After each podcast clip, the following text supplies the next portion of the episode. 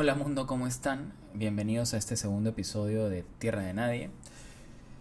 Esta es una oportunidad, un espacio para discutir y para debatir, analizar, contrastar los distintos acontecimientos políticos, sociales que ocurren en nuestro entorno. Y ya como todos sabemos, estamos empapados, ahogados y absolutamente rodeados de información vinculada al COVID-19. Dormimos con COVID-19, nos levantamos con COVID-19, almorzamos COVID-19 y en, y en la pausa entre estos hacemos los hobbies, salimos a comprar o nos juntamos con la familia y hacemos distintas actividades para distraernos en esta cuarentena. Pero obviamente no podemos evitar hablar de este tema. Porque todos queremos salir de este proceso, todos queremos que la cuarentena se acabe y todos queremos que el gobierno controle la pandemia de la mejor manera posible. ¿Y cómo lo va a hacer? Lo va a hacer con el apoyo de la población, con ciudadanos responsables quedándose en sus casas y con autoridades dispuestas a colaborar con el gobierno para que esto suceda. Y esto nos lleva al primer tema del episodio de hoy, que son los efectos de las medidas. La semana pasada conversábamos que nos preocupaba la diferencia entre la decisión política y la ejecución de esa decisión a través del aparato burocrático estatal. Y esa es una preocupación latente que el gobierno está intentando suplir. Ya han llegado algunas compras de las pruebas, ya se están tomando algunas medidas efectivas, estamos viendo los resultados en las estadísticas diarias que presenta el presidente. Sin embargo, hay otro aspecto. El gobierno no solo está compuesto por las autoridades del Ejecutivo a nivel nacional, sino que también hay autoridades distritales, provinciales, regionales y otros poderes del Estado que tienen algún tipo de responsabilidad. Pero debo decir, tienen algún tipo de responsabilidad para colaborar, para contribuir y para subordinarse a la estrategia nacional. No tienen responsabilidad de luchar por su propia cuenta contra el virus. Ellos no son responsables de esta pelea. La responsabilidad es articulada desde la cabeza del Estado, porque es una pandemia que solo puede ser controlada si todo el Estado y en sus distintos niveles trabajan de manera coordinada. Eso significa que las autoridades distritales no deberían salir a repartir víveres de manera irresponsable con camarógrafos y equipo de prensa, sino deberían hacer un trabajo articulado que reduzca los riesgos de contagio de las personas que están haciendo ese trabajo y hacerlo de manera transparente, con anuncios virtuales, con comunicación efectiva de los puntos, los días de entrega y a quienes se van a entregar estos distintos víveres y comunicación con la población de la manera que sea posible con números de teléfono, números de celulares, correos, lo que sea necesario para reducir los riesgos de contagio. Y esto va para las autoridades distritales. No es una oportunidad para tomar cámaras, sino es una oportunidad para poner el hombro y colaborar con el esfuerzo nacional.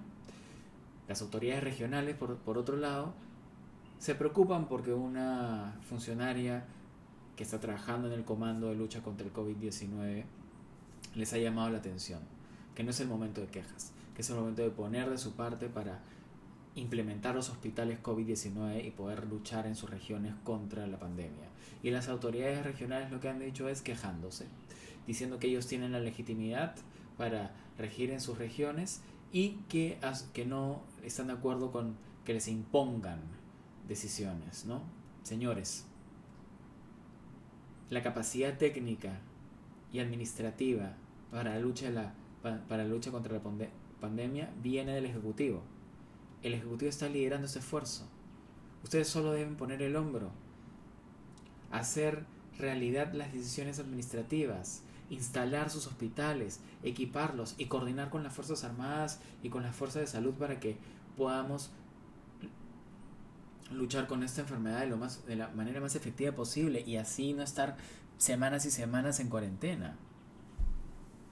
La idea de esto no es respetar los pequeños feudos.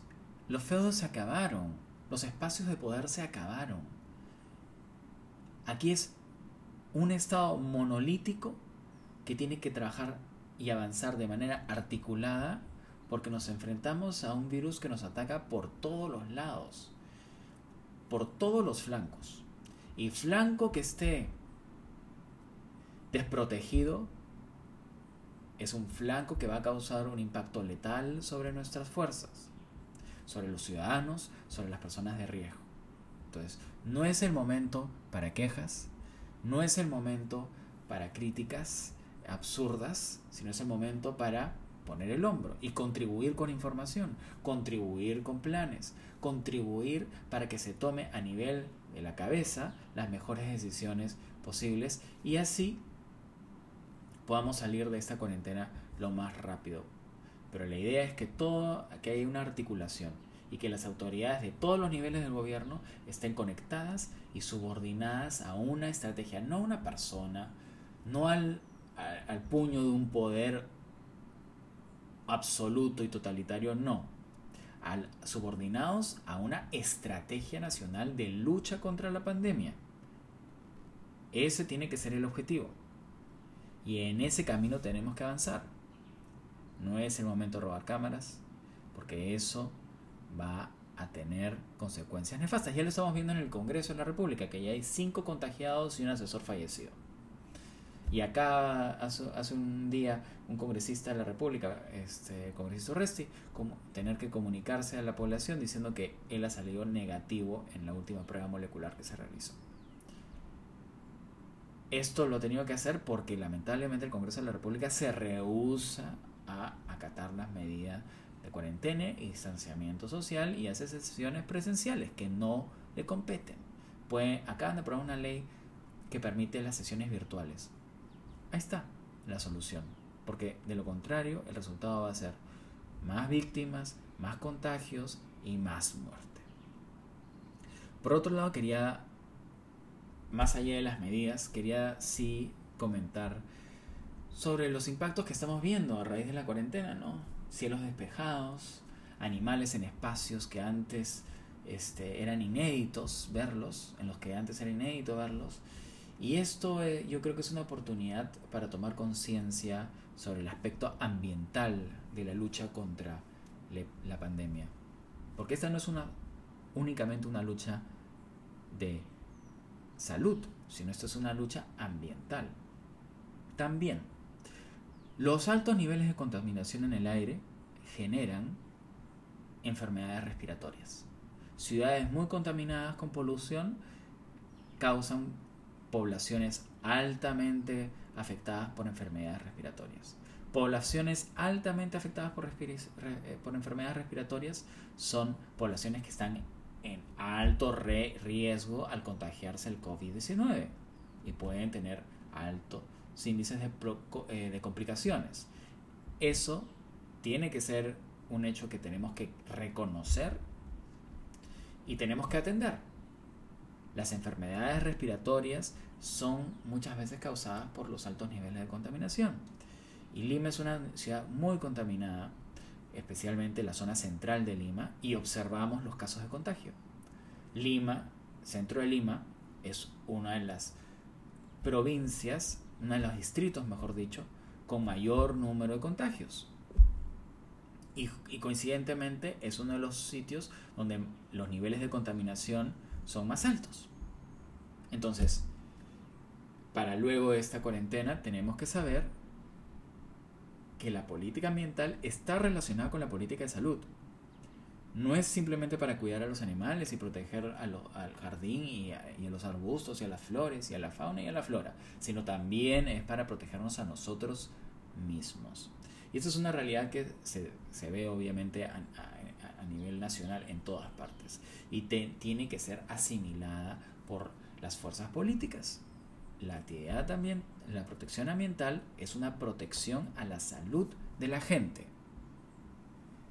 en todas las situaciones, desde en las industrias mineras hasta en las grandes ciudades donde existe altos niveles de contaminación, altos niveles de residuos sólidos. Ambas realidades tienen un impacto trascendente sobre la salud humana y tiene que ser atendido después de esta cuando sobre cuando, salgamos y reactivemos la economía, ¿no?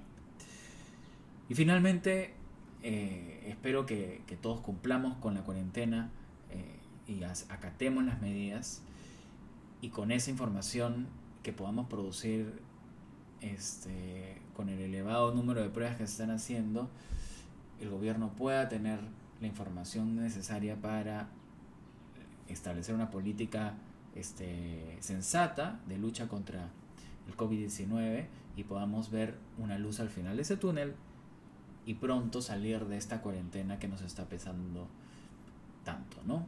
Tenemos que hacer un, un esfuerzo para que esto se cumpla y que poner todo el esfuerzo que podamos para que las autoridades cumplan con su trabajo y que nos entreguen resultados y estar ahí para verlos, ¿no? Eso ha sido todo. Muchas gracias por escucharme. Nos vemos en el próximo episodio.